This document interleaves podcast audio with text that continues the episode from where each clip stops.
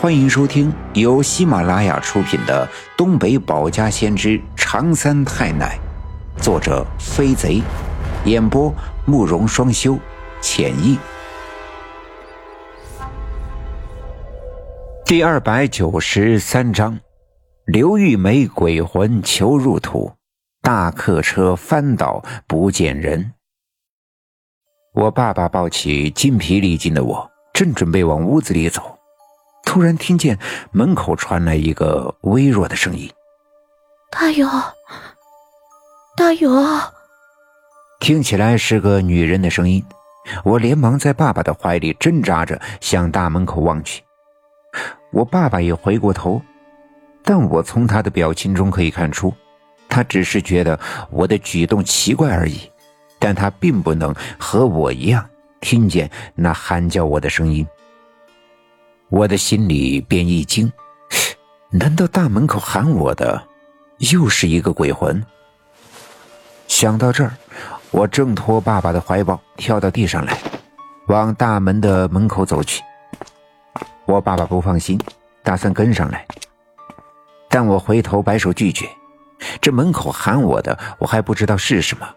我爸爸毕竟是个凡人，或许会有危险。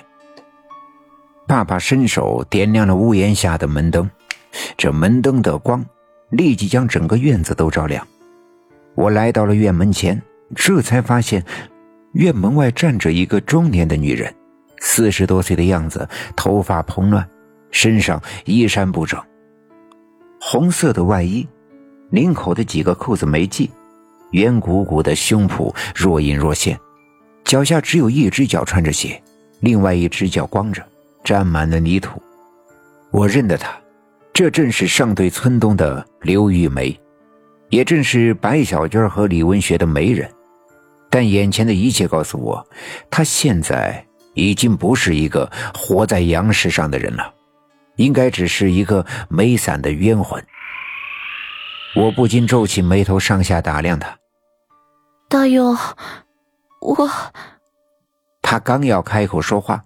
我便打断他的话，问道：“玉梅姑，你是什么时候死的？”被我这么一问，刘玉梅愣住了。我知道她肯定是没想到我能看得出来，她现在是个鬼魂。很快，她便缓过神来，嘴巴一撇，呜呜的哭了起来：“我，我是昨天死的。”还不是得了那个邪门的病，连拉带吐的，浑身起泡。那 那天杀的白胜利也不管我，也不给我治病。我，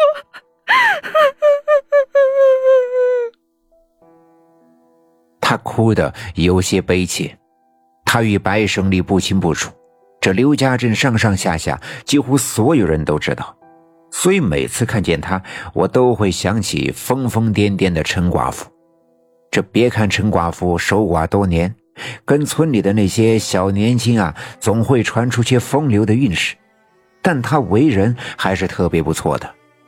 而眼前这个刘玉梅，这活着的时候我就特别不喜欢她，看着她扭扭的样子，就觉得特别的讨厌。不过。眼前他已经是一只死去的冤魂了，这三更半夜的来到我们家的门口，一定是有什么事情想要求我。哦，看来你要是挺过昨天，或许今天就能被治好了。我自言自语的说：“其实我心里清楚，这病没人能多挺上一天半日。”你今晚来是有什么事要找我吗？我索性直接问道：“他止住悲声，说道：‘我我只是想求你，把我的尸身找到了，下了葬，让我入土为安。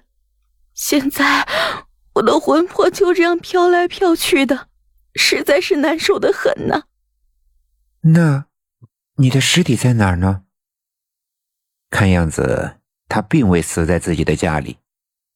我我是死在……”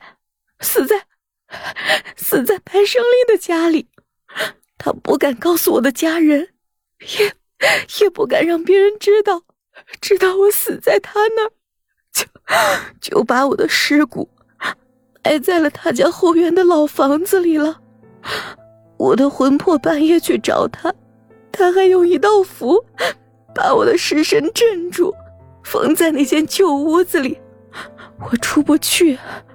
要不是刚才，刚才飘过一阵粉色的烟雾，把那道符吹走了，我还不知道哪年哪月才能出来呢。看他哭成这个样子，我的心里也跟着心酸。白胜利这个家伙完全不顾羞耻，坑害了陈寡妇不说，这又害了刘玉梅。这不管怎样，人已经死去，让他入土为安。总是应该的，于是我便点头答应了他，他便心满意足的消失在了夜色之中。